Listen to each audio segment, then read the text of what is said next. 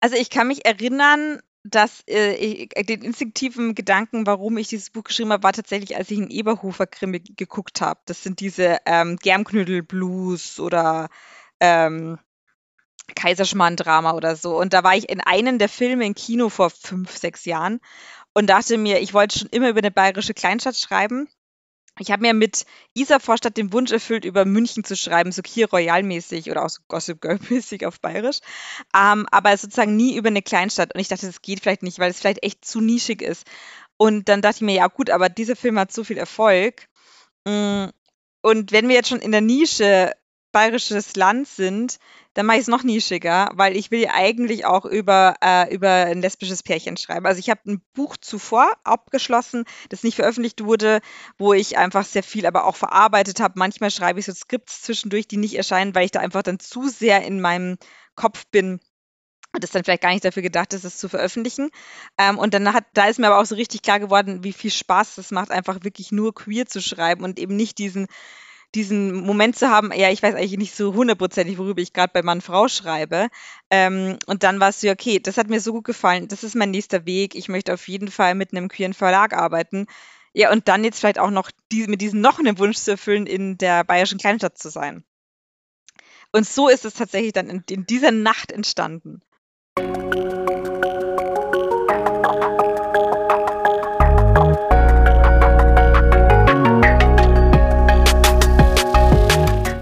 Herzlich willkommen zu einer neuen Folge von Somewhere Over the Hay Bale.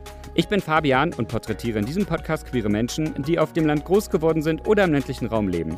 Ich möchte so mehr Licht auf ihre Lebensrealitäten, Erfahrungen und Perspektiven richten, denn queeres Leben existiert auch jenseits der großen Städte. Und dafür spreche ich in dieser Folge mit Simone. Simone ist Romanautorin und ihr siebtes Buch, welches 2022 herauskam, ist ihr erstes lesbisches Buch. Darin trifft Protagonistin und Großstädterin Fredi in einer fiktiven Kleinstadt auf die ortsansässige Künstlerin Sandra. Für Simone ist Hinterm Großstadtdschungel links damit ein ganz besonderes Buch, denn bisher hatte sie nur heterosexuelle Geschichten verfasst. Mit Simone spreche ich deshalb über die bayerische Kleinstadt zwischen Fiktion und Realität, wie Buffy the Vampire Slayer ihr bei ihrem Coming-out half und über die Wichtigkeit, queere Geschichten jenseits von Katastrophen zu erzählen. Hallo Simone, wie schön dich heute Abend zu sehen. Hey. Servus. Hallo. Servus, sagst du, genau. Ähm, Simone, ich freue mich riesig, dass ich heute Abend mit dir sprechen darf. Ähm, du bist Autorin eines lesbischen Romans. Ich sage das so direkt, weil ich mir nämlich ähm, nach unserem Vorgesprächen, als ich den Fragenkatalog äh, formuliert habe, habe ich festgestellt, ich könnte versuchen, über 15 Millionen Fragen irgendwie auf diesen Umstand zu kommen. Und dann ist mir aufgefallen, nee, ich will tatsächlich so einen richtigen Deep Dive machen und möchte nachher ähm, direkt gerne mit dir äh, als Autorin sprechen. Ähm, ja. Genau, darum sollte es heute gehen und um dein Großwerden in Maxhütte Heidhof. Genau. Da, äh, den Namen werde ich wahrscheinlich noch ein paar Mal üben müssen. Genau, ja, es ist wirklich richtig schwierig und lang. Genau, in der Oberpfalz in Bayern, in der Nähe von Regensburg. Das sagt den meisten wahrscheinlich dann doch nochmal. Ah ja. Ähm, Simone, bevor wir mit allen Sachen starten, magst du mir einmal verraten, mit welchem Pronomen du dich wohlfühlst? Genau, meine Pronomen sind äh, she, her. Okay, danke schön. Ähm, jetzt habe ich schon fast so viel ver ver verraten. Äh, dein erster lesbischer Roman ist draußen seit dem 15.06.2022, also noch gar nicht so lange her. Herzlichen Glückwunsch dazu, schon mal vorab. Dankeschön.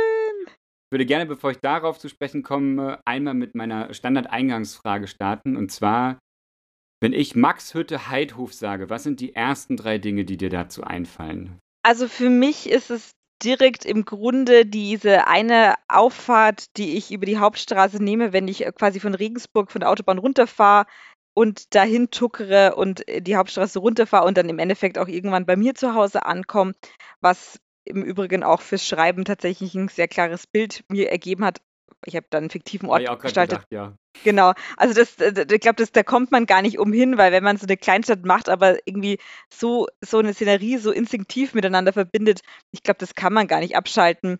Und ähm, dann kommt mir tatsächlich deswegen im Sinn, weil es natürlich was eine Tradition ist, mit der man einfach in dem Ort aufwächst, dass es eben ein ehemaliges Eisenwerk war und ähm, da viel äh, natürlich jetzt nicht mehr, aber eben durch die Vergangenheit viel dadurch geprägt wurde. Und ich finde, das sieht man auch am Stadtbild ein bisschen, ähm, einfach durch die vielen Arbeiterwohnungen, die es dort gibt, die jetzt aufgehübscht sind. Und ansonsten verbinde ich damit vermutlich aber auch noch den Dialekt. Ähm, ist bei uns nicht ganz so schlimm wie in anderen Regionen in Bayern, aber ähm, es ist schon so, dass ich da auch umschalte, wenn ich da bin und, ähm, und da ganz anders spreche. Und andere noch ganz viel schlimmer als ich. also deine Familie wohnt da weiterhin? Genau. Mhm. Ah ja, okay.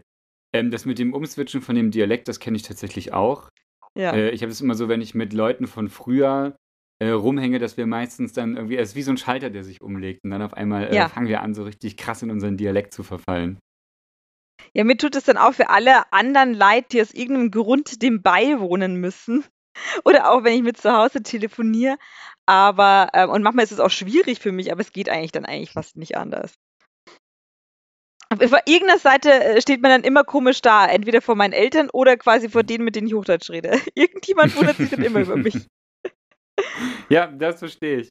Ähm, wir werden des Öfteren auch nochmal auf Max Hütte Heidhof zu sprechen kommen. Äh, ich habe ja gesagt, ich möchte gerne direkt auch einen Deep Dive machen, weil ich das so, ich bin so neugierig tatsächlich, was du zu deinem Buch zu erzählen hast.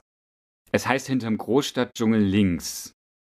Genau, und, äh, und dann sozusagen aus dem Liebesleben einer Kleinstadtpflanze, ähm, weil es einfach um eine Figur in einem fiktiven kleinen Örtchen geht, die aber ähm, da eigentlich auch ganz gerne wohnt. Und mhm. ähm, so ein bisschen auch damit hadert, ist es auch okay, sich auf dem Land wohlzufühlen, ähm, weil sozusagen ihr Crush, äh, eine Künstlerin aus München, äh, das gar nicht so cool dort findet. Und dann ist es so ein bisschen dieses, ja, aber ist es vielleicht auch okay, damit zufrieden zu sein, dass man eben nicht immer schneller, höher, weiter in der Großstadt leben möchte. Unter anderem. Es gibt noch ganz viele andere Probleme in dem Buch. Genau, ich würde gerne einmal die kurze Inhaltsangabe, die du mir zugekommen hast, äh, vorlesen. Jetzt habe ich meinen kleinen Sabine Rückert-Moment, wenn die ihren äh, Pfarrerstöchter-Podcast macht, dann sagt die auch immer, und dann bringt die auch immer Sachen zum Lesen mit. Heute darf ich mal was vorlesen. Ähm, ja. Genau, es, ich lese das einmal vor. Manchmal fühlt sich Fredi wie der letzte Single auf Erden. Die letzte Station für ihre Ex-Freundinnen, bevor diese ihre große Liebe fanden. Frustriert stürzt sie sich in die Arbeit. Doch statt der erfolgreichen Reporterin ist sie bloß die redenschreibende PR-Agentin des Bürgermeisters ihrer skurrilen Heimatstadt. Überzeugt davon, dass nur die anderen glückliche Beziehungen führen, lernt die Kleinstadtpflanze aufgerechnet auf einer Trauerfeier die attraktive Künstlerin Sandra kennen. Fasziniert von deren weltgewandter Art lässt sich Fredi auf ein leidenschaftlich, leidenschaftliches Liebesabenteuer ein, bis ihr leise Zweifel kommen. Und dann ist da auch noch Polizistin Brie, die plötzlich wieder solo ist und auf die Fredi schon lange ein Auge geworfen hat. Ich bin hooked, auf jeden Fall. Ähm, ich habe mich kurz gefragt, bevor wir da auf alles weitere eingehen, das ist dein siebter Roman mittlerweile. Das heißt, du bist schon ein bisschen im Business eigentlich. Ja, ja, genau. Ich habe mit, ich hatte das große Glück, dass ich mit 21 mein erstes Buch veröffentlichen durfte, ganz entschieden unentschieden, im Schwarzkopf-Schwarzkopf-Verlag. Und ähm, es ist aber mein erstes queeres Buch und deswegen ist es schon so, dass ähm, es sich doch sehr anders anfühlt. Es ist auch das erste mhm. Buch, das als Hörbuch erschienen ist.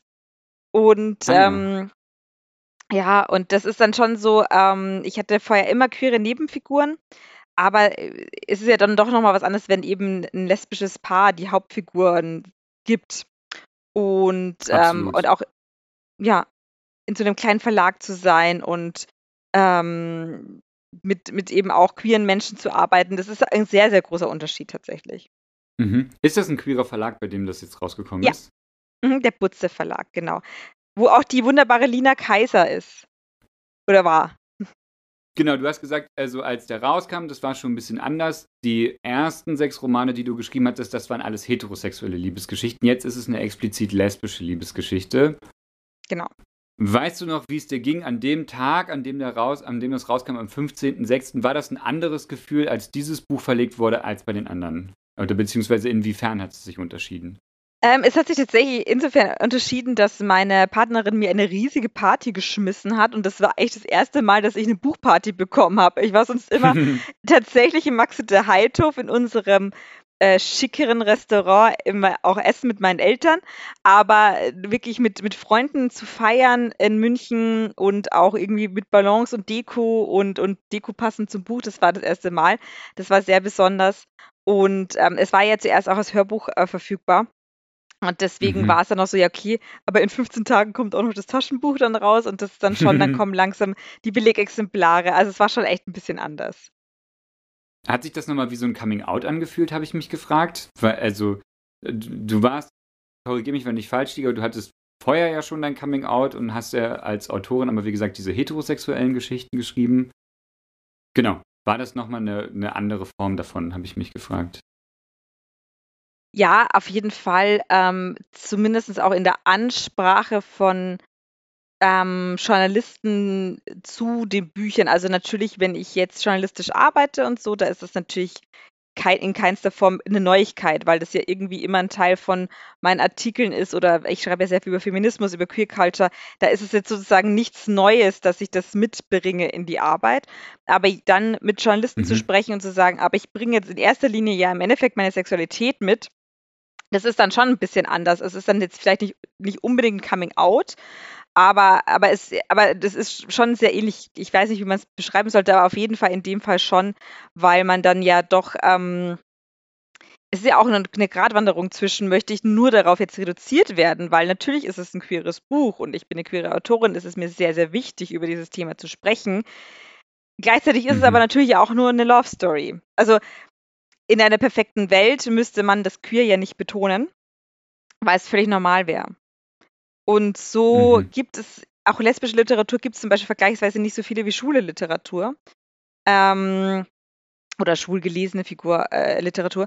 Ähm, und deswegen ähm, ist auch das ja nochmal was, wie ich sage, es ist schon eine ne Besonderheit, die wirklich ja sich rein auf die Sexualität zentriert. Und deswegen ist es auf jeden Fall ein bisschen wie ein, wie ein Coming Out. Aber indem man halt einfach zu fremden Leuten hingeht und sagt, so, ich rede jetzt mit euch über meine Sexualität und über mein Buch. Und kannst du dich an den Moment erinnern, wo du da saßt und dir gedacht hast, ja, mein nächstes Buch wird auf jeden Fall ein lesbisches Buch? Also ich kann mich erinnern, dass äh, ich, äh, den instinktiven Gedanken, warum ich dieses Buch geschrieben habe, war tatsächlich, als ich einen Eberhofer-Krimi geguckt habe. Das sind diese ähm, Germknödel-Blues oder mhm. Kaiserschmarrn-Drama oder so. Und da war ich in einem der Filme im Kino vor fünf, sechs Jahren und dachte mir, ich wollte schon immer über eine bayerische Kleinstadt schreiben ich habe mir mit Isa Vorstadt den Wunsch erfüllt, über München zu schreiben, so Kier Royal-mäßig oder auch so Gossip Girl-mäßig auf Bayerisch, ähm, aber sozusagen nie über eine Kleinstadt. Und ich dachte, das geht vielleicht nicht, weil es vielleicht echt zu nischig ist. Und dann dachte ich mir, ja gut, aber dieser Film hat so viel Erfolg. Mm, und wenn wir jetzt schon in der Nische bayerisches Land sind, dann mache ich es noch nischiger, weil ich will ja eigentlich auch über, äh, über ein lesbisches Pärchen schreiben. Also ich habe ein Buch zuvor abgeschlossen, das nicht veröffentlicht wurde, wo ich einfach sehr viel aber auch verarbeitet habe. Manchmal schreibe ich so Skripts zwischendurch, die nicht erscheinen, weil ich da einfach dann zu sehr in meinem Kopf bin, und das dann vielleicht gar nicht dafür gedacht ist, es zu veröffentlichen. Ähm, und dann hat, da ist mir aber auch so richtig klar geworden, wie viel Spaß es macht, einfach wirklich nur queer zu schreiben und eben nicht diesen mhm diesen Moment zu haben, ja, ich weiß eigentlich nicht so hundertprozentig, worüber ich gerade bei Mann-Frau schreibe. Ähm, und mhm. dann war es so, okay, das hat mir so gut gefallen, das ist mein nächster Weg. Ich möchte auf jeden Fall mit einem queeren Verlag arbeiten. Ja, und dann jetzt vielleicht auch noch die, mit diesem noch einen Wunsch zu erfüllen, in der bayerischen Kleinstadt zu sein. Mhm. Und Verstehe. so ist es tatsächlich dann in, in dieser Nacht entstanden. Das finde ich ganz spannend, weil du gerade meintest, so Nische und Nische. Ähm, wenn ich über meinen Podcast spreche, sage ich den Leuten meistens auch, ich mache ja irgendwie ein Nischenthema in einem Nischenthema. Ich hatte diesen ja. Gedankengang auf jeden Fall irgendwie auch von so äh, queeres Leben auf dem Land, so hahaha. Äh, interessiert das dann überhaupt jemanden? Und bin ja tatsächlich bis heute einfach total ähm, überrascht und überwältigt tatsächlich, hm. wie viel Resonanz ich dafür bekomme.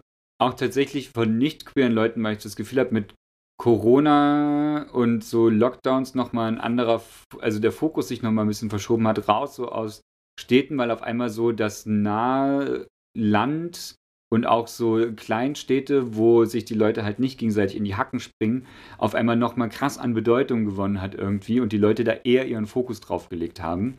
Deswegen hatte ich so das Gefühl, so ja, Land kommt gerade wieder so. Ja, Vielleicht ist es ja. irgendwann gar nicht mehr so nischig. Ja, und ich finde auch, also das, deswegen höre ich auch deinen Podcast gerne und das ist auch was, was ich vielleicht hoffe, den Lesern mit oder den Leserinnen mitzugeben.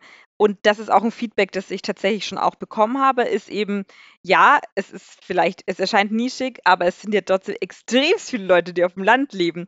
Und Mhm. denen was zu geben, das denen ja irgendwie hilft, zu sagen, okay, ich bin jetzt nicht alleine. Ich komme mir vor, als ob ich der einzige Schwule, die einzige Lesbe, äh, die einzige bisexuelle Person in weit und breit bin. Aber so ist es ja auf gar keinen Fall. Man muss halt nur einfach viel tiefer graben. Und ich glaube, je mehr äh, diese Personen einfach was bekommen, mit dem sie sich identifizieren können, desto mehr hilft es denen ja auch. Und Ja, das wurde mir auf jeden Fall schon gespiegelt, dass das äh, auf jeden Fall Schwarze getroffen hat. Simone, du bist ja selber auch in einer Kleinstadt groß geworden und deine Protagonistin Fredi, die wohnt in einer Kleinstadt und die will Journalistin werden und du bist Journalistin und ich habe mich gefragt, so mal Hand aufs Herz, wie viel Simone steckt denn eigentlich so in Fredi, deiner Protagonistin? Ich sag immer, dass meine Hauptfiguren eigentlich gar nichts von mir haben, aber sie haben komischerweise sehen alle aus wie ich und tragen auch dieselben Kleider wie ich. ähm, also es gibt auf jeden Fall einen, äh, einen krassen Unterschied. Das ist schon der, dass ich sehr bewusst nach München gezogen bin, als ich 17 war und hier eigentlich auch nicht weg will. Und wenn ich hier weg müsste, dann wäre es für, kämen für mich nur größere oder andere Großstädte in Frage, wie jetzt Wien oder Hamburg. Ähm, und das ist bei Fredi anders, weil die weiß ja, es, es wäre vielleicht cool und on vogue, irgendwie gerne ähm, woanders zu wohnen oder was anderes zu erleben, aber ihr gefällt es dort gut. Und mir gefällt es dort ja auch gut, wo ich Mhm. herkomme. Ich finde Regensburg toll und also oder auch die Umgebung, ich könnte es mir auch vorstellen, da im Alter hinzugehen, aber sozusagen eben nicht dort diese Art von Job zu machen, die Fredi macht. Wenngleich sich unsere Jobs schon sehr ähneln. Also ich schon weiß, wovon ich da ungefähr geschrieben habe. Ich habe auch mit vielen ähm, Leuten aus der, aus der PR-Branche, die eben wirklich sich auf, auf eben dieses ganze Stadtthema ähm, konzentrieren, gesprochen, damit wirklich, damit ich auch wirklich weiß, wovon ich wirklich richtig schreibe, ohne dass ich je äh, bei der Stadt gearbeitet habe. Ähm, Mhm. Aber im Endeffekt sind unsere Jobs relativ ähnlich. Und alle Mhm. meine Figuren haben immer relativ ähnliche Jobs wie meinen.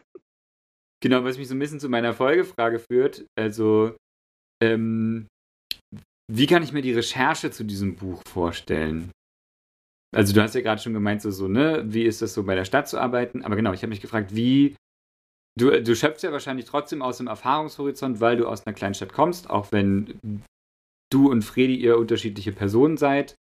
Gab es nochmal Sachen, wo du gesagt hast, ähm, ja, das sind nochmal Aspekte von einer kleinen Stadt, da gehe ich jetzt nochmal rein, gehe ich nochmal tiefer in die Recherche, da unterhalte ich mich nochmal mit Leuten. Genau, wie war da deine Recherche?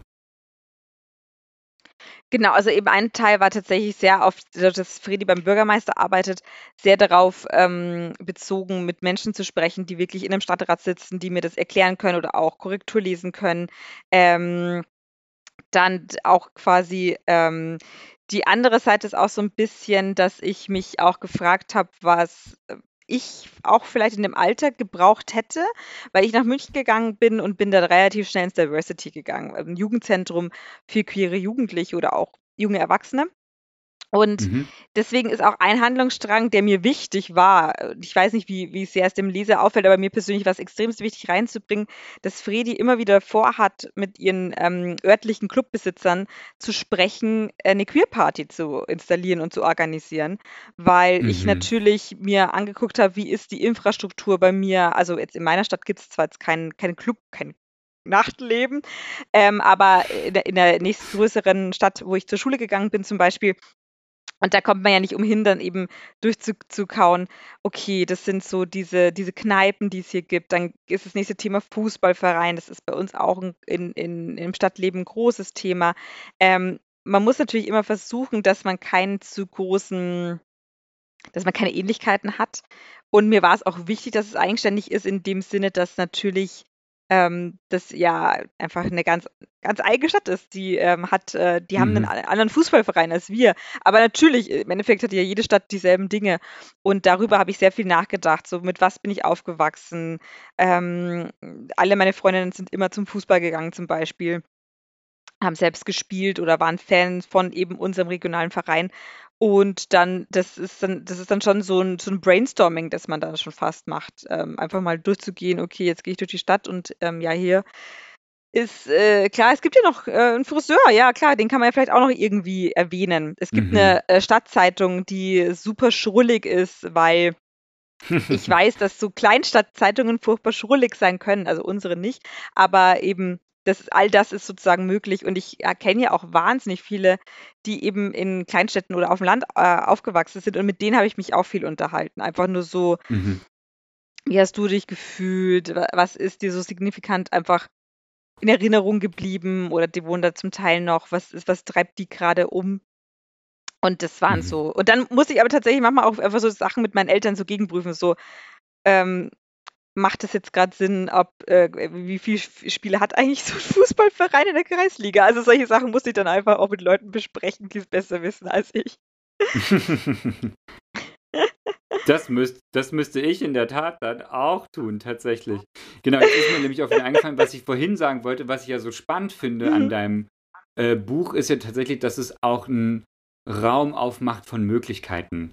So, ne? Also es geht mir, was ich ja, glaube ich, so spannend finde, ist einfach diesen Raum und diesen Ort zu haben, diese Kleinstadt und dieses Fiktionale da reinzutragen und zu wissen, und selber ja aber auch ein Bauchgefühl zu haben aufgrund meiner Lebensrealität, was ich als realistisch oder vielleicht auch als unrealistisch ähm, äh, äh, ähm, bewerten würde, aber diesen Raum zu haben, so Möglichkeiten auszuloten, das finde ich ja das Geile daran, wie so eine, wie so eine Projektionsfläche tatsächlich von Sachen.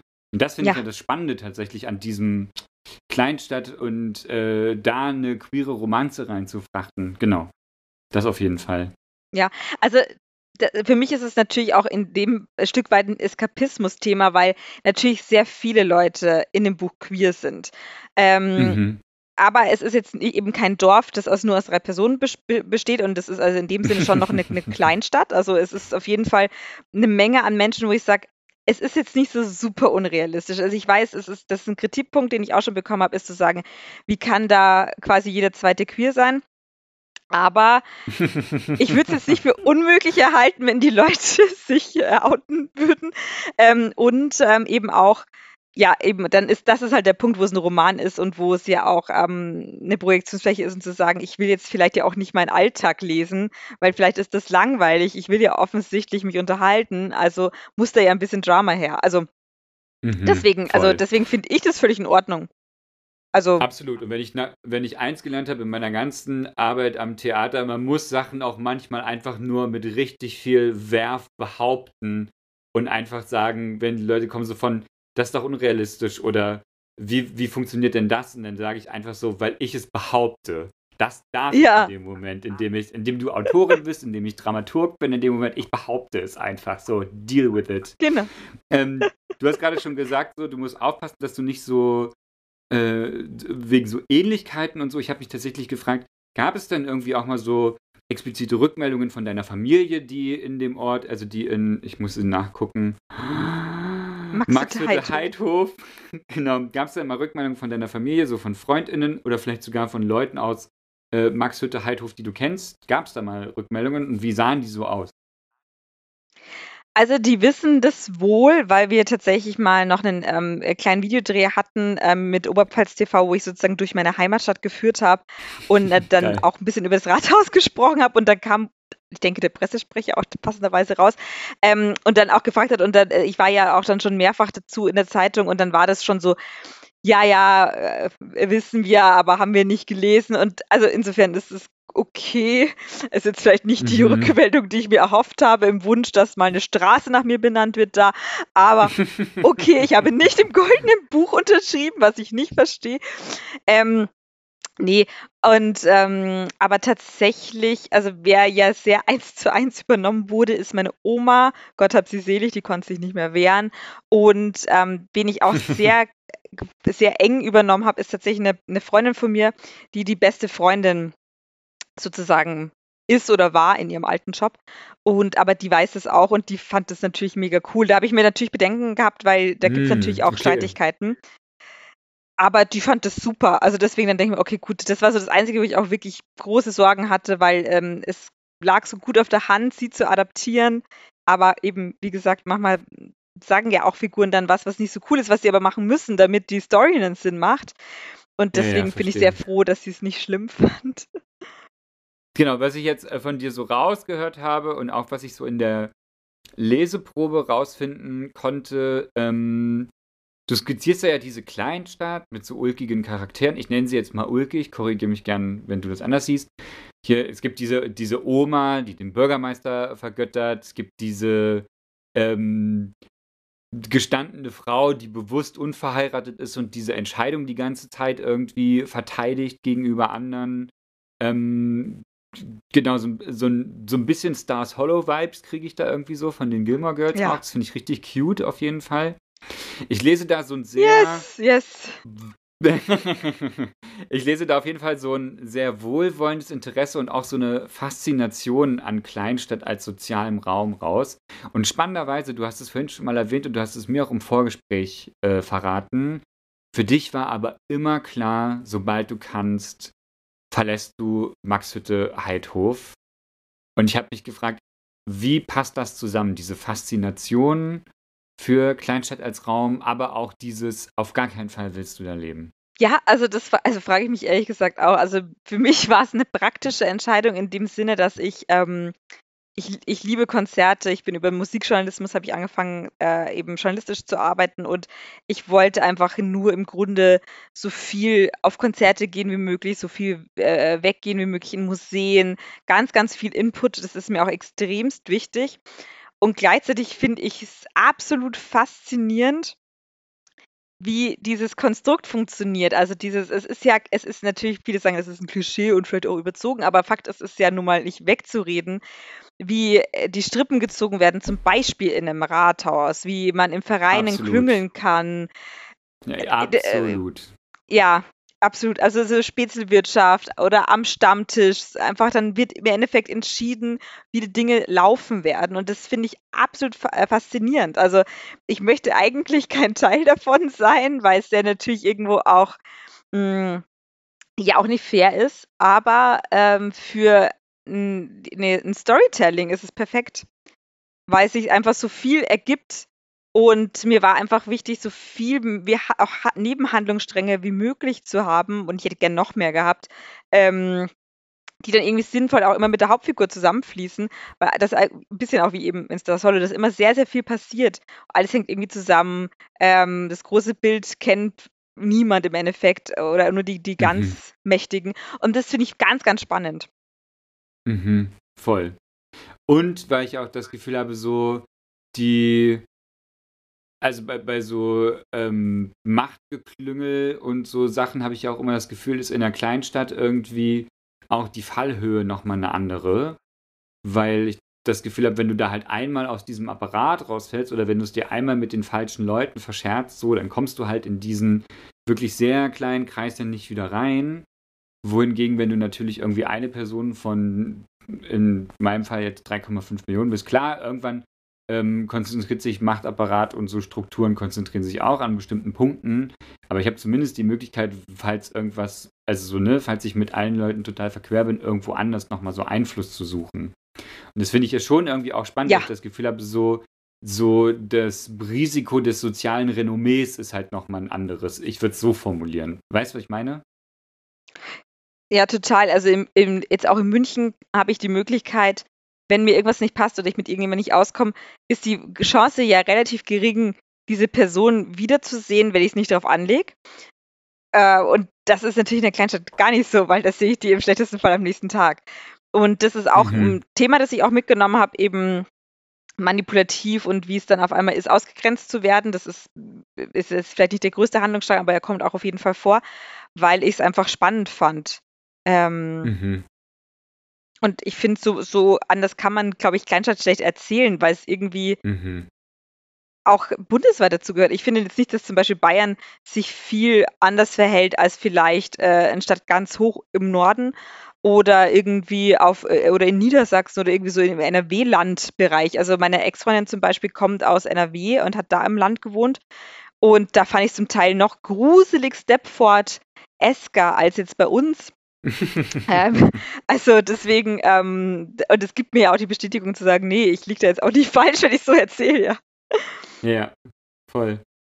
Hat, war das in äh, Maxhütte Heidhof auch so? Also ich frage das ja auch, weil diese, dieser ganze Ort, so wie du es vorhin schon skizziert hast, ist ja irgendwie so ein bisschen auf dieses Stahl- und Eisenwerk äh, ausgerichtet. Ich habe mich da gefragt, genau, war das da auch so oder wie kann ich mir so einen Ort vorstellen, der eigentlich so zentral auf eine Sache ausgerichtet ist? Es gibt es ja ein paar Mal in Deutschland. Es gibt ja, ja, nicht nur für diesen Ort, äh, also ist ja nicht nur für diesen Ort unique, sondern auch für andere Orte. Wie, wie war das so mit dieser kompletten Zentrierung darauf?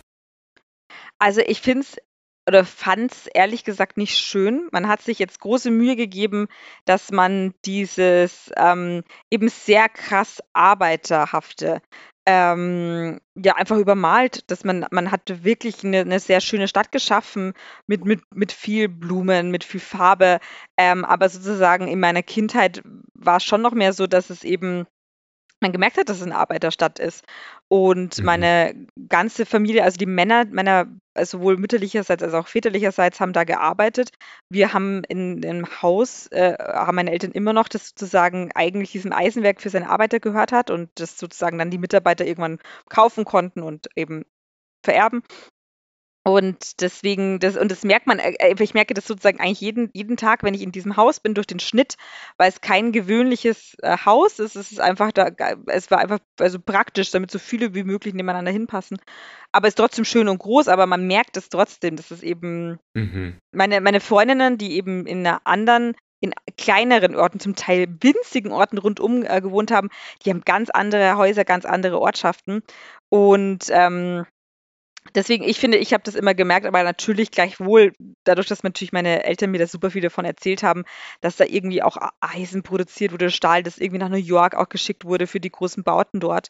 Also es war schon ein riesiger Einfluss, der jetzt nicht mehr da ist. Also ähm, und jetzt arbeiten, jetzt ist es zum Teil auch ein, ähm, schon fast ein Speckgürtel von Regensburg geworden tatsächlich. Also man merkt, dass auch viel, ah, ja. ja. viel Land ist jetzt einfach neu der ist jetzt fast gentrifiziert, würde ich jetzt sagen, ja. Da kommen jetzt sehr viele eben Regensburger Manager und wohnen da jetzt und das ist natürlich ganz anders als das, womit ich aufgewachsen bin. Das ist absurd, mhm. aber ja, so ist es.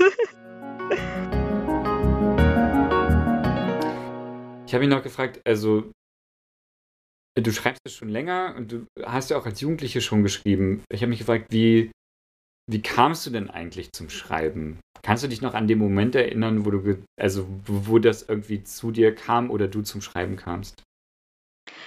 Also das allererste, was ich geschrieben habe, war tatsächlich eine, eine Fanfiction zu einem Pferdebuch. Also da war ich dann bestimmt, also die habe ich auch noch, das sind so zwei Seiten. Ich liebe ich ja Pferde. Ja, ja.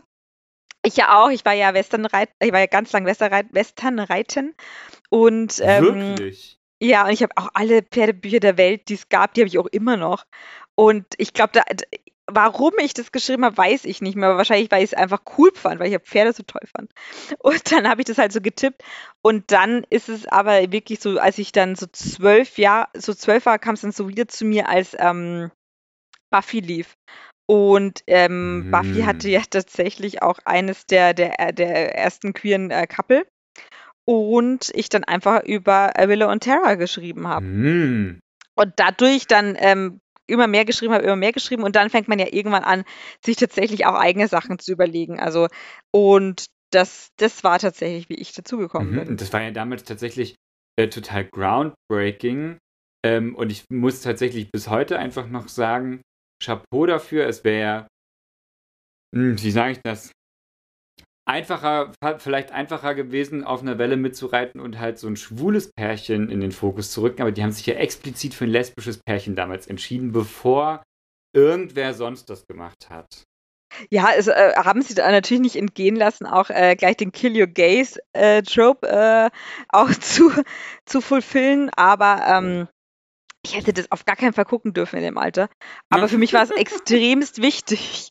Und es haben, also es haben auch mehrere in meiner Klasse geguckt und für mich war auch tatsächlich das so ein guter Grund oder ein gutes Beispiel, mich zu outen, zu sagen, hey, ich bin halt wie Willow.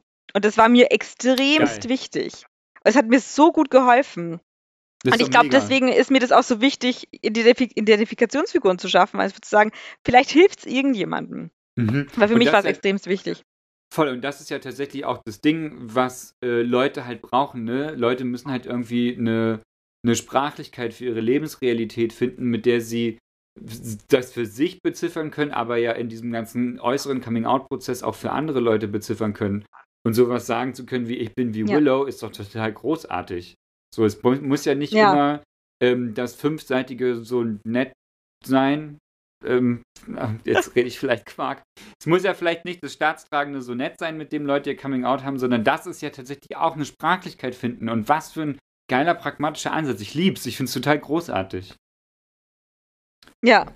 Bist du über Fanfiction dann damals auch mit anderen Queers eigentlich irgendwie in Kontakt gekommen? Mhm. Also ich kann mir vorstellen, so du schreibst über äh, Terra und Willow und dann machen vielleicht andere Leute das ja auch. Also auch noch, gab es dann da schon auch Kontakte zu anderen Queers irgendwie? Ja, tatsächlich, ähm, das war dann mein erster Internetkontakt ähm, auch zu ähm, zwei äh, wirklich äh, wahnsinnig äh, tollen schwulen Jungs. Ähm, mit einem bin ich echt immer noch Friends und da freue ich mich auch total, dass wir uns einfach jetzt wirklich schon so, so lange kennen und unser Weg, unseren Weg gemacht haben. Mm. Und dann war für mich auch nochmal tatsächlich sehr wichtig, dass ich ähm, auch nochmal, als ich schon mein fünftes Buch geschrieben habe, aber angefangen habe, ähm, Sailor Moon Fanfiction zu schreiben, da international sehr, sehr viele ähm, lesbische Frauen oder ähm, oder auch ähm, queere Personen ähm, kennenzulernen, wirklich von der ganzen Welt, was mir auch tatsächlich auch nochmal so viel, auch ein bisschen Mut gegeben hat, zu sagen, okay, vielleicht ist das auch, was ich in Buchform machen sollte. Also mir macht dieses Fanfiction-Schreiben gerade so viel Spaß. Es bockt mich total. Und ich habe dann eben dieses Skript mit den Figuren geschrieben, das ich nie veröffentlicht habe. Und das war dann so, ja, aber vielleicht, ich kriege von denen auch gutes Feedback und die, die bringen mir auch gerade so viel über die internationale queere Welt bei. Mhm. Vielleicht ist das mein Weg. Also deswegen ähm, bin ich total froh, dass es Fanfiction gibt, weil mir, mir das sehr viele Freunde beschert hat oder Freundinnen mhm. auch beschert hat. Ähm, und eben auch viel äh, Learning, weil man von denen ja wiederum auch sich einiges äh, abschauen kann, wenn die auf einem besseren Level sind und man da einfach extremst wächst durch dieses sehr freundliche Feedback auch, weil man ist ja befreundet und dann kriegt man einfach keine doofe Kritik, sondern wirklich eine, eine, eine Handfeste, mit der man was machen kann. Mhm. Und das äh, war, sehr, war, war sehr gut, sehr wichtig für mich. Das klingt nach einer ziemlich wohlwollenden Community so. Ja, also kommt, kommt auch immer drauf an. Ähm, ich glaube, das ist, äh, ich, ich würde jetzt Fandom nie als was beschreiben, wo man hingeht, um, um sich konstant wohlzufühlen. Aber ähm, ich glaube, wenn man seine Nische findet, dann ist es auf jeden Fall was, was Gutes. okay. Ähm, kommen wir nochmal zurück in die Gegenwart. Mittlerweile, du hast ja schon gesagt, du wohnst mittlerweile in München. So, das war dir auch immer klar, dass du Max Hütte Heidhof verlassen wirst. Hat sich denn für dich das erfüllt, was du dir mit deinem Wegzug damals versprochen hast? Ja, ja, total. Also ich, ähm, ich konnte eben journalistisch arbeiten und ähm, gleichzeitig aber Geld verdienen. Also ich musste mich nicht auf, was natürlich interessant gewesen wäre, zu sagen, man setzt alles auf eine Karte und man geht eben auf die Journalistenschule. Ähm, aber sozusagen, ich war immer genug abgesichert durch meinen PR-Job, ähm, mhm. auch reisen zu können und ähm, einen gewissen Lebens Lebensstandard zu haben und gleichzeitig aber beim Schreiben alles auszuprobieren. Und äh, ich war in einem glaube ich, so in, in, meinem zweiten Jahr in München auf 100 Konzerten und ich glaube, das war genau das, was ich wollte. Also das habe ich auf hm, jeden Geil. Fall erreicht. Ist jetzt natürlich sehr viel weniger geworden. Ähm, dann hat man mit anderen Hobbys wie mit Cosplay oder so angefangen. Ähm, Machst du das? Cosplay? Aber ähm, ja. Geil. Da, wo man sich verkleidet, was man so sich selber schneidet. Finde ich wirklich großartig, muss ich sagen. Ja, ja, das hat, also das, das, das war ich jetzt auch nicht mehr so extrem, aber ich habe da einfach auch, dann war ich Teil von der Showgruppe und das hat sich einfach alles entwickelt und es wäre für mich, glaube ich, nicht von Regensburg ausgegangen, so extremst viel zu machen und erfahren zu können und mhm. ähm, ja. Was ich daran so mag am Cosplay ist ja tatsächlich, ich habe das selber noch nie gemacht, aber zwei Gedanken habe ich immer dabei. Ich finde dieses ähm, Verwandeln in andere Charaktere, die ja ganz oft auch so das Übermensch, also das Menschliche übersteigen und so und darin irgendwie eine Identifikation zu finden, das finde ich wirklich faszinierend daran. Ähm, und zum anderen, was ich halt einfach wirklich geil an so Cosplay-Sachen finde, ist, wie viel Zeit Energie und Herzblut Leute da so reinstecken. So, ne? Also ich habe das Gefühl, in, in, meiner Perspektive, ich habe noch nie ein Cosplay gesehen, wo ich gedacht habe, da hat sich jemand einen Kartoffelsack angezogen und drei Knöpfe dran genäht. Sondern es ist ja wirklich mit einer Liebe zum Detail und einer krassen Hingabe. Und das finde ich so bewundernswert. Und das mag ich ja bei Menschen einfach wirklich gerne, wenn sie für was brennen. Und das, genau. Und deswegen finde ich das, glaube ich, so richtig geil, das mit anzugucken. Ja, also diese Detailgenauigkeit, die macht mir extremst Spaß. Mhm. Ähm, und ja, ich bin dazu übergegangen, dass es jetzt tatsächlich mir auch extrem Spaß macht, das bei TikTok ein bisschen auszuprobieren, ähm, weil das einfach eine Spielerei geworden ist, die, die mich in diesem Jahr leider ähm, gefangen genommen hat. Ähm, Genau, und eben mit, mit der Showgruppe hatte ich halt die Möglichkeit, äh, da, dass wir da eben, wir haben Tänze einstudiert, wir sind damit auf die Bühne gegangen und das hat so meine alte Theaterleidenschaft einfach nochmal so ein bisschen aufleben Geil. lassen können, mit der ich ja natürlich sonst gar nicht nachgehen kann. Ähm, und ähm, genau, also das ist, das ist der Aspekt, der mir daran extrem gefällt. Ja, verstehe ich voll. Ähm, genau, jetzt hast du ja schon so ein bisschen äh, gesagt, japanische Popkultur ist äh, auch so eins deiner Themen Feminismus und auch queere Themen. Da habe ich mich gefragt, so, du als Journalistin, wie steht's denn so um queere Themen im Journalismus? Und ich meine das gar nicht als eine Suggestivfrage, sondern weil ich mich das schon immer frage von, kriege ich überhaupt ein reales Bild von queerer Repräsentation im Mainstream mit? Denn ich als schwuler Junge suche das natürlich immer sehr explizit und interessiere mich auch so dafür, so, ne? Also ich gehe halt immer auf eine sehr große Suche. Und ich habe mich aber gefragt, zumindest was Journalismus angeht, habe ich da eigentlich überhaupt gar keinen objektiven Einblick und habe mich gefragt, du als Journalistin, wie steht es denn so eigentlich um queere Themen im Journalismus? Sind es immer noch Randthemen? Sind es mittlerweile Querschnittsthemen? Ähm, genau, das so. Also es ist natürlich unterschiedlich, weil ich jetzt zum Beispiel für die Missy schreibe, wo es natürlich absolut gewünscht ah, ja. ist, mit einer queeren Perspektive reinzugehen. Also mhm. deswegen das mal beiseite genommen. Ich, mach's, ich verantworte zum Beispiel auch den, den lesbischen Teil äh, eines ähm, Sonderhefts zu eben japanischer LGBT-Community. Das ist natürlich äh, sehr klar. Also das, das ist äh, immer gern gesehen. Aber ähm, wenn ich jetzt angenommen, ich habe ein Thema, das ich unbedingt pitchen will, und ich gehe dann auf meine Kontakte zu und das ähm, ist jetzt vielleicht eben, ja, es ist, es ist schwierig, ein Beispiel zu finden, weil es kommt echt darauf an. Natürlich, wenn gerade Bright Month ist und ich komme mit einem queeren Buch daher, es sei es jetzt meins oder sei es von jemand anderen, dann habe ich natürlich eine viel größere Möglichkeit, mit einem queeren Thema ähm, genommen zu werden, für das zu schreiben, weil klar, es ist gerade Bright Month, wir brauchen unseren Quotenartikel, Mhm. Ist ja mhm. egal, was du machst, komm, mach das. Genau. Mhm. Und dann wiederum, wenn es eben nicht eben Sommer ist und ich würde jetzt anfangen, eben vielleicht dasselbe Buch zu pitchen, kann es halt wirklich durchaus sein, dass ich als Antwort bekomme, nee, du, damit können die Leser nichts anfangen. Also auch, ähm, je weiter ich weggehe von so einer Bubble, die sehr aufgeklärt ist, wo es wirklich ähm, egal ist, ob, ob man sich, wie, wie man sich identifiziert, ähm, je weiter ich weggehe, desto mehr höre ich das dann tatsächlich auch so, ja, also jetzt queer, das interessiert jetzt nicht so wirklich. Da wird man nicht so viele Leute damit ansprechen können. Und am Ende des Tages geht es natürlich Zeitungen oder Online-Magazinen nur um Klicks oder eben Verkaufszahlen. Und wenn, die machen alles für Klicks. Und das ist dann schade. Also das muss dann vielleicht noch nicht mal unbedingt ähm, das queere Thema treffen. Ähm, weil es kann auch sein, dass, ein, dass ich über eine Blume schreiben will und es wird dann genauso nicht genommen, weil die Klicks nicht stimmen würden. Aber äh, zum Beispiel habe ich händeringend versucht, über Princess Charming jetzt die zweite Staffel auch zu sprechen und habe halt gesagt, so, wäre es nicht interessant, hey, das ist gerade neu gestartet, das äh, ist ein, ein, super wichtiges Format. Ähm, wollt, wollt ihr nicht einfach was dazu machen? Das ist jetzt gerade frisch rausgekommen. Und jetzt auch in, mit den neuesten Entwicklungen und so, es wäre ja interessant, da mal einfach darüber zu reden, zu schreiben. Absolut. Und es ist ja dann eigentlich fast gar nicht stattgefunden. Du meinst mit neuesten Entwicklungen die ähm, Übergriffs. Ähm, genau, genau. Wie nenne ich es? Erzählungen, die da gerade kommen. Vorwürfe. Genau, was genau. Ist, was ist ein gutes Wort dafür? Ja, ja, genau, genau. Und ähm, das wird natürlich aufgegriffen, also jetzt speziell jetzt dadurch, dass das äh, dann einen sehr krassen Newswert hat, ähm, findet es natürlich statt, aber sozusagen, man hätte ja schon sehr viel früher auch einfach darüber sprechen können, als gewisse äh, Themen in den Episoden passiert sind. Oder halt auch generell noch ganz davor zu sagen, hey, es ist einfach nur was Neues gestartet, was ähm, ihr macht einen Be Bericht über die, den neuen Bachelor, aber ihr könntet doch auch einfach über die neue Princess einfach mich was machen lassen, weil es mhm. auch noch mhm. aus der Community kommt. Und das ist dann schon so, also da bin ich ehrlich gesagt richtig damit gescheitert.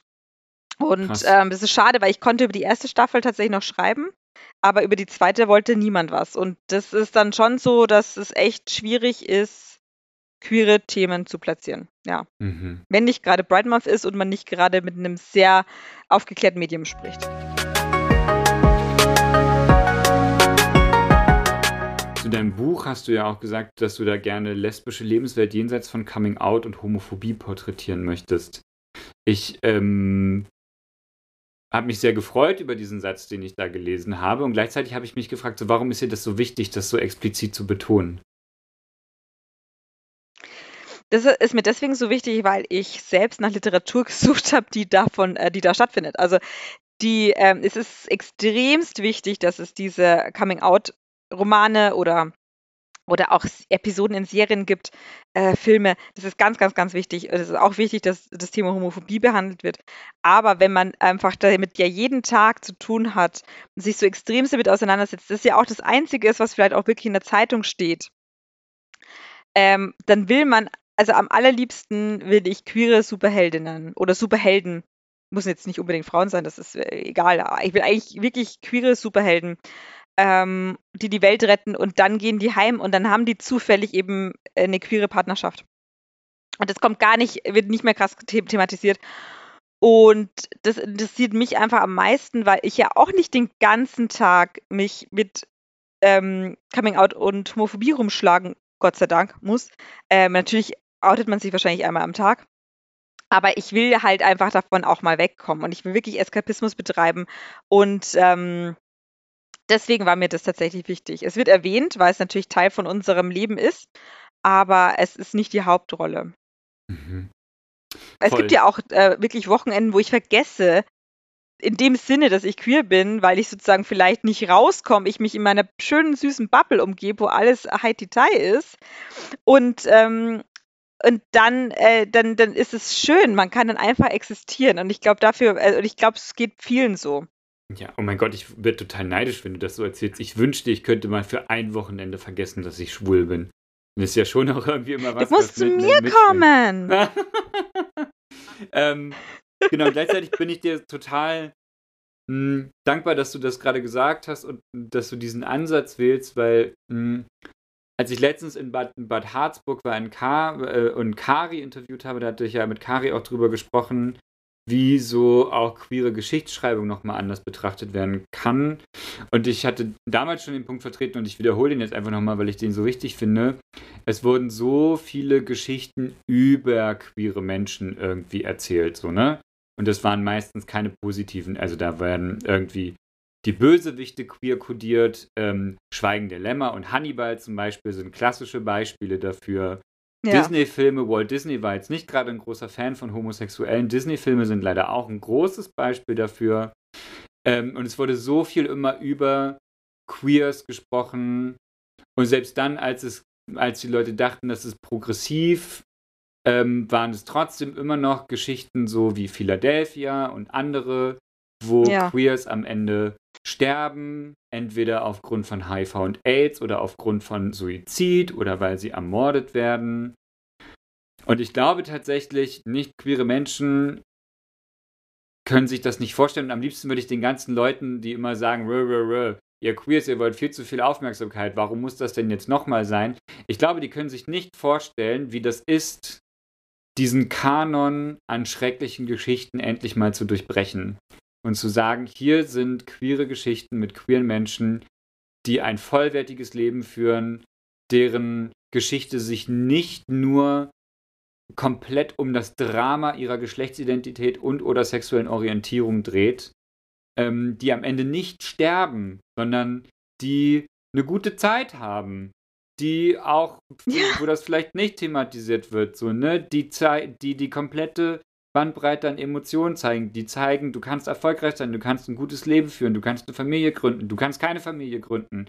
Anyway, aber einfach diese Geschichten zu erzählen von auch wir als Queers können ein vollwertiges Leben führen, das ist neu. Das ist tatsächlich in Anbetracht der Tatsache, dass die Menschen sich schon immer Geschichten erzählen, ähm, gab ja früher auch schon queere Erzählungen, damit, das will ich damit gar nicht sagen, aber ich meine, in der Zeit der Moderne und queerer Unterdrückung und allem drum und dran ist das einfach wirklich neu. Und ich glaube, Leute können sich nicht vorstellen, wie unglaublich wichtig das ist und warum sich so viele junge Leute darauf stürzen, weil es einfach eine andere Art von Geschichten erzählen ist. Ähm, und es ist deshalb irgendwie auch so wichtig, aus diesem Kanon an Trauer Geschichten endlich mal ausbrechen zu können, denn Menschen, also es gibt, gibt ja einen Grund, ich bin ja Theaterpädagoge und ich liebe das ja. Menschen, warum ich so von meiner Profession so überzeugt bin, ist ja, Menschen ziehen Werte, Normen und Identifikationen primär aus Geschichten, aus kleinen, aus mittelgroßen, aus großen Geschichten.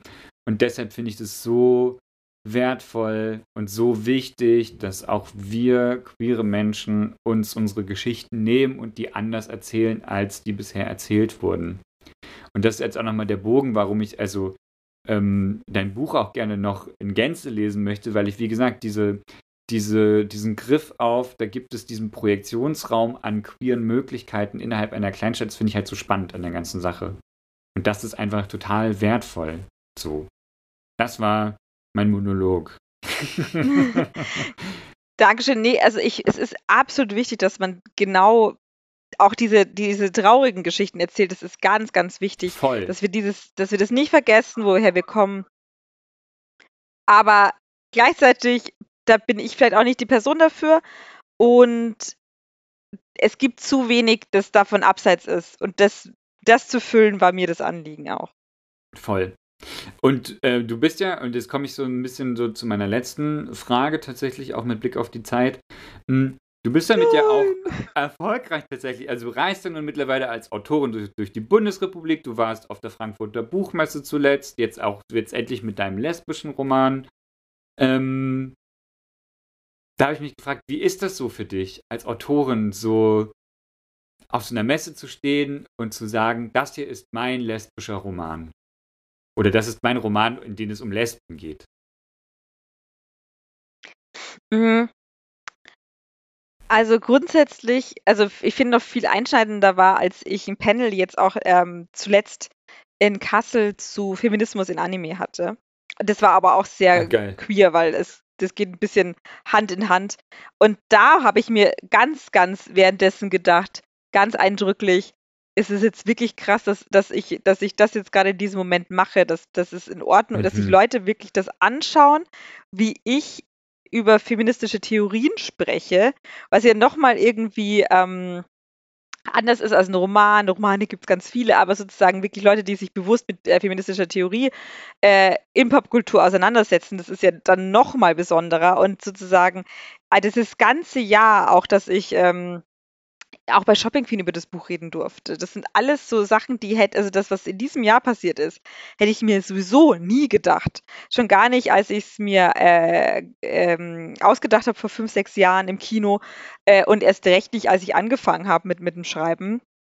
Und ähm, das war so von, von diesem, dieses ganze Jahr betrachtet mit dem Buchrelease und allem, was danach war, ähm, so ein bisschen dieses, ja, okay, also vielleicht war es auch einfach genau das Richtige, nicht zu versuchen, Mainstream zu sein, über heterosexuelle Liebe zu schreiben. Das sind natürlich auch Bücher, die ich sehr gerne mag und die ich nicht, äh, die ich nicht bereue. Aber ähm, irgendwie fühlte es sich sehr, sehr viel richtiger an mhm. seit dem Buchrelease oder generell auch mit der Arbeit an dem Buch. Und, ähm, und es war viel mehr Feedback. Deswegen, ja, das hätte ich Feedback. nie, nie, nie, nie, nie gedacht. Das war wirklich überwältigend. Wunderbar. Allein die Aussicht auf eine queere Liebesgeschichte in der Kleinstadt fasziniert mich und gibt mir ein wohliges Gefühl. Protagonistinnen, die kein Versteckspiel ausklamüsern müssen und sich stattdessen komplett darauf konzentrieren können, einander den Kopf zu verdrehen. Wie schön, solche Geschichten erzählt zu bekommen und sie irgendwo zwischen Fiktion und Wirklichkeit zu verorten. Denn das Nachdenken über, ist das wirklich realistisch, offenbart doch so viel. Und zwar, dass offen queere Liebe und selbstbewusstes queeres Leben eben keine Selbstverständlichkeiten sind, sondern erkämpft werden müssen.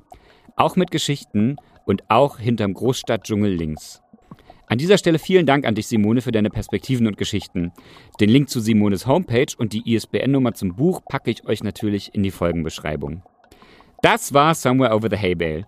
Ihr findet alle Folgen überall, wo es Podcasts gibt. Ich freue mich auf Instagram, Facebook und per E-Mail auf eure Nachrichten und euer Feedback, denn ich bin wirklich gerne in Kontakt mit euch. Auch wenn es manchmal ein bisschen dauert, dass ich antworte. I know, I'm doing my best. Und wenn ihr jetzt merkt, hey Fabian, meine Geschichte ist voll was für deinen Podcast, dann schreibt mir doch gerne. Wirklich, wirklich gern. So wie Simone. Bis dahin.